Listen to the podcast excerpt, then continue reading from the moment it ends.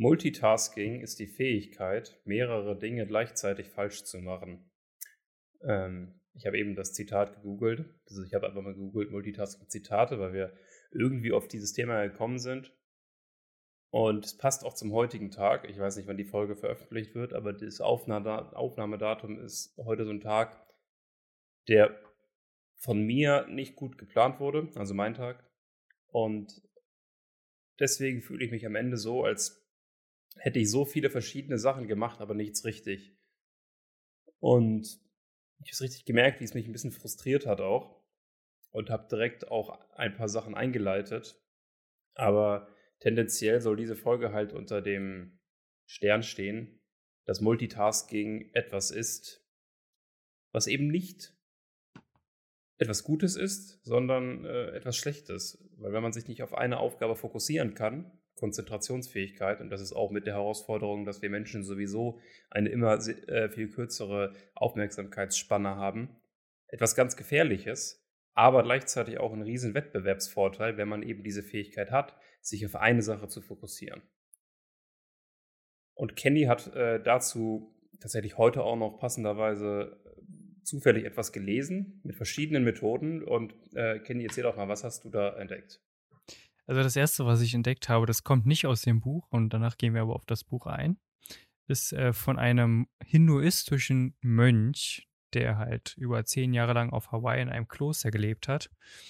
Und er hat das mal sehr, sehr anschaulich erklärt, was Multitasking eigentlich genau ist. Also wenn wir uns das eigentlich vorstellen, ist Multitasking ja nichts weiter als eine Selbstillusion. Weil in Wirklichkeit machen wir gar nicht viele Dinge gleichzeitig, sondern erzeugen in unserem Gehirn die Illusion, dass wir viele Dinge gleichzeitig tun, indem wir schnell hin und her switchen zwischen verschiedenen Aufgaben. Also um das erstmal zu definieren, ist das, glaube ich, ganz, ganz wichtig, das einfach zu verstehen, dass Multitasking de facto nicht möglich ist. Ist auch ganz einfach, wenn man sich das einfach vorstellt. Wir haben zwei Gehirnhälften.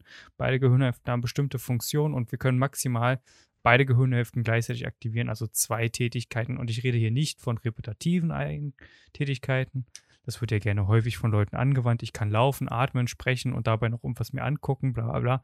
Das sind repetitive Aufgaben, aber Aufgaben, wo wir tatsächlich unsere Fokus, wo wir unsere Gedanken drauf ähm, ja, konzentrieren müssen, wo wir also wirklich Gehirnkapazität aktiv äh, fordern müssen, ist das halt nichts weiter als eine Selbstillusion, die wir uns selber machen um uns das heißt, irgendwie Autofahren beschäftigt zu fühlen. Singen, das heißt, ja. Autofahren und Singen ist kein Multitasking.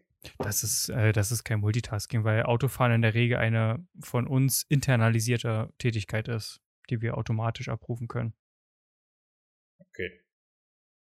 Jetzt erzähl doch mal ein bisschen was über Alpen, Smart, Tomaten.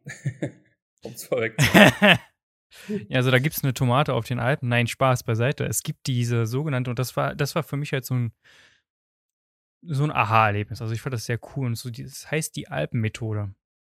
Und das ist etwas, was ihr zum Beispiel morgen für euch auch umsetzen könnt, direkt. Also das ist cool, weil das ist eine einfache Sache, die man schnell machen kann. Zunächst erstellt man sich halt eine Liste von allen Aufgaben. Das ist das A, also Aufgaben. Dann definiert man oder schätzt man, das ist halt ungefähr Bauchgefühl, wie lange wird jegliche Aufgabe in Anspruch nehmen. Also sagen wir mal, weiß ich nicht, E-Mails bearbeiten, 10 Minuten, ähm, sonst, sonst Aufgaben, die du beruflich und auch privat zu erledigen hast, so gesehen die Länge einplanen. Was ich dann sehr spannend fand, wo ich immer häufig dran gescheitert bin, was ich weiß nicht gemacht habe, ist der Buchstabe P und zwar plane anschließend Pufferzeiten ein. Und da geht es halt wirklich darum, dass man sich mindestens 50 Prozent des Tages, also des Arbeitstages, frei hält als Puffer für Aufgaben, wo man sich vielleicht ein wenig optimistisch eingeschätzt hat dann letzten Endes E. Und, und das ist halt das Wichtigste, weil jetzt haben wir zwar alle Aufgaben, wir haben die Länge und wir haben die Pufferzeit, aber jetzt müssen wir uns für eine Aufgabe entscheiden, die wir heute erledigen wollen. Ähm, und dabei wird hier der Tipp gegeben, immer das übergeordnete Ziel sich vor Augen zu halten. Also, welches Ziel möchte ich langfristig tatsächlich erreichen? Und dann N ist so gesehen das, was du am Ende des Tages machst, ist die Nachkontrolle. Du kontrollierst, was habe ich gut gemacht, was habe ich erreicht, ähm, was habe ich nicht so gut gemacht und was kann ich daraus lernen und was kann ich am nächsten Tag besser machen. Das ist die Alpenmethode. Spannend. Ich finde immer spannend, dass diese Menschen diesen Methoden auch immer so abgefahrene Namen geben, wie Smart und Alpen und so. Und denke mir, da musst du natürlich, also haben die sich hingesetzt und haben gesagt, ich brauche jetzt das pass, äh, ein passendes Wort für meine Methode oder haben sie es andersrum gemacht? Ähm, ja. Gute Frage. Vielleicht werden, ja. wir irgendwann, vielleicht werden wir irgendwann mal den White Score machen und dann hat auch jeder Buchstabe eine Bedeutung.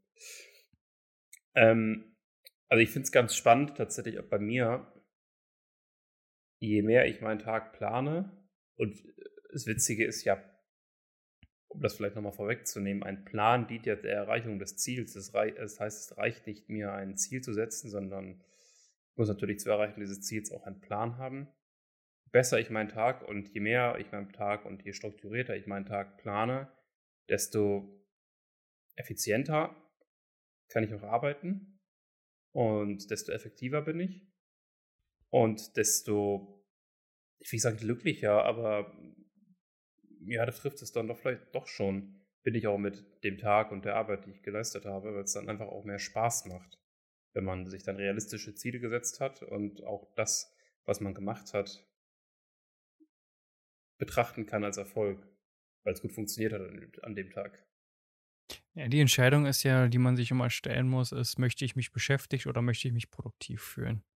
Ähm, ich kenne viele Leute, die vielleicht nicht bewusst, also nicht absichtlich, aber schon irgendwie, weil sie sich mit dem Thema einfach auch nicht beschäftigen, sich einfach beschäftigt fühlen wollen. Also ich kenne das noch aus meiner Angestelltenzeit, als ich in der Bank war.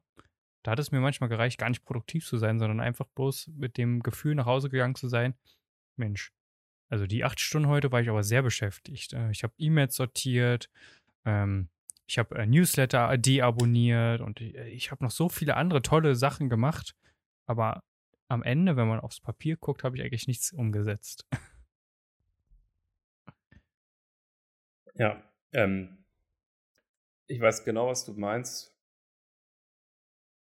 Das, das Gefühl hatte ich tatsächlich heute auch. Das Gefühl, ich war beschäftigt und ich habe es auch selbst für mich reflektieren können, dass bis auf ein Meeting, was über zwei, zweieinhalb Stunden ging, es nicht wirklich produktiv war. Ähm, das eine Meeting war dafür sehr gut. Und da muss man vielleicht auch in einer Retrospektive auch einfach mal sagen, hey, dafür hat sich der Tag gelohnt, aber das ist nicht der Ansatz, den ich fahren will, sondern ich will da auch einfach ein bisschen mehr ähm, Drive drin haben. Was wäre denn so Nehmen wir mal jetzt mal an, ich habe dir, ich hab dir heute mein Problem auch geschildert. Äh, was wäre dein Lösungsvorschlag für mich? Ich glaube, dass, dass das Wichtigste ist, dass, also zumindest, ich kann, mir, ich kann jetzt nicht für dich sprechen, aber was ich damals zum Beispiel gerade am Anfang meiner Selbstständigkeit gemerkt habe, ist, dass ich mich häufig beschäftigt fühlen wollte, weil ich das Gefühl hatte, jeden Tag eine Summe an x Stunden etwas getan haben zu müssen. Das ist tatsächlich etwas, was mich äh, am Anfang sehr gepflegt, äh, geplagt hat, weil ich dachte, das kam halt noch aus dem Angestelltenverhältnis, das ist vielleicht jetzt nicht gerade dein Problem, aber ich habe immer gedacht, okay, ich muss mindestens acht Stunden irgendwas tun, um halt den Tag, um den Tag wirklich als Erfolg zu sehen statt mir die Frage zu stellen, welches Ziel möchte ich heute erreichen und dann ist es doch scheißegal, ob ich dafür eine Stunde theoretisch brauche oder ob ich dafür zehn Stunden brauche. Wenn das Ziel am Ende mich meinem großen Ziel näher bringt, dann ist das doch der ganze Tag schon Erfolg und nicht die Stunden, an denen ich mich beschäftigt gefühlt habe oder irgendwas sinnlos getan habe oder auch sinnvolles. Also die Qualität über die Quantität auch bei der Zeit und bei der Beschäftigung einfach sehen. Trifft es das so ein bisschen bei dir auch? Nee, tatsächlich nicht. Also mir ist es auch egal, wie lange ich mhm. an etwas arbeite. Mir ist da auch tatsächlich das Ergebnis wichtiger. Ähm, was tatsächlich ich schwierig finde auch oft ist diese Unterbrechung. Weil bis man an etwas fokussiert arbeitet, vergehen ja ein paar Minuten. Wenn ich jetzt anfange, etwas zu arbeiten, habe ich noch nicht sofort den Fokus und bin noch nicht sofort hundertprozentig im Thema drin. Ich weiß nicht, wie es anderen Menschen geht, aber bei mir ist es einfach so. Das heißt, ich brauche einen Moment, um in dieses Thema reinzukommen. Und wenn ich dann irgendwann diesen Drive habe, dann bin ich auch sehr gut in dem, was ich mache. Sage ich mal ganz selbstbewusst. Aber wenn dieser Drive permanent unterbrochen wird, dann ja, fühlt sich das immer so ein bisschen also nervig auf jeden Fall auch an, weil man wird immer so rausgerissen. Ich, vielleicht ist es vergleichbar mit der Tiefschlafphase beim, beim Schlafen. Wenn du irgendwie einschläfst, brauchst du erstmal einen Moment, bis du in die Tiefschlafphase kommst. Wenn du dann da rausgerissen wirst, dann fühlst du dich ja auch viel unfitter, als äh, wenn du in einer leichten Schlafphase erwachst. Äh, aber mit Blick auf die Uhr würde ich dir das abschließende Wort geben. Vielleicht hast du dazu noch was zu sagen, weil wir sind bei 10.20. Äh, verlinken wir irgendwas in den Shownotes, kannst du auch gerne ähm, mitteilen, wenn du irgendein Buch verlinken möchtest. Packen ich wir das auf jeden Fall mit in die Shownotes. Genau, Ansonsten, ich, ich würde sehr gerne das Buch, äh, sorry, ähm, das Buch verlinken, welches wir, worüber wir hier auch gerade sprechen, und zwar Busy is the New Stupid von Tim Reiche. Sehr empfehlenswert an der Stelle. Und packen wir rein. Meine abschließenden Worten würden um Tomaten sich handeln tatsächlich, weil basierend auf dem, was du jetzt gesagt hast, sind Tomaten deine Lösung. Jetzt denken sich alle, was, Tomaten? Ja, und zwar heißt die Methode die Pomodoro-Methode. Und ich würde mir jetzt kurz nochmal dafür Zeit nehmen, auch wenn wir die zehn Minuten bereits überschossen haben. Aber ich denke, das ist eine sehr wertvolle Methode, die ich morgen für mich tatsächlich, also ihr werdet dann schon, wenn die Folge online geht, wissen, ob es für mich geklappt hat, weil ich das dann nochmal mitteilen werde in der Podcast-Folge. Aber die Pomodoro-Methode ähm, kommt von einem Italiener. Ich habe schon zu Max gesagt, Kel Supri. ähm, und da ging es darum, der hatte eine Eieruhr, die aussah wie eine Tomate. Daher kommt der Name Pomodoro, italienisch für Tomate. Und die ging immer 25 Minuten. Und er hat sich also seine Arbeit in 25-Minuten-Blöcken eingeteilt, wo er immer ein Thema bearbeitet hat. Nach 25 Minuten 5 Minuten Pause. Das Ganze hat er viermal wiederholt und danach eine größere Pause von einer halben Stunde eingelegt. Und das über den Tag hinweg immer wieder getan. Und ich denke, wenn man das macht, ich werde meinen Erfahrungsbericht in der nächsten Folge nochmal mitteilen, beziehungsweise dann, wenn ich das gemacht habe, nochmal mitteilen, wie das Ergebnis bei mir die, war. Die nächste Folge wird es nicht unbedingt, Entschuldigung, dass ich unterbreche, aber da in einer der nächsten Folgen. Genau, in einer der nächsten Folgen, ja, das war jetzt ein bisschen doof von mir ausgedrückt. Aber in einer der nächsten Folgen werde ich mitteilen, wie das für mich funktioniert hat. Aber lasst uns das auch gerne wissen, wie vielleicht für euch die Pomodoro-Methode oder die Alpen-Methode funktioniert hat. Falls ihr das probiert habt, dann schreibt uns einfach an podcast.whitespace.de. Und an der Stelle vielen Dank, dass ihr uns die Überziehung auch so durchgehen lasst. Und äh, lasst gerne eine 5-Sterne-Bewertung bei iTunes da. Abonniert uns bei Spotify und iTunes und wir hören uns. Macht's gut, bis bald. Ciao. Ciao.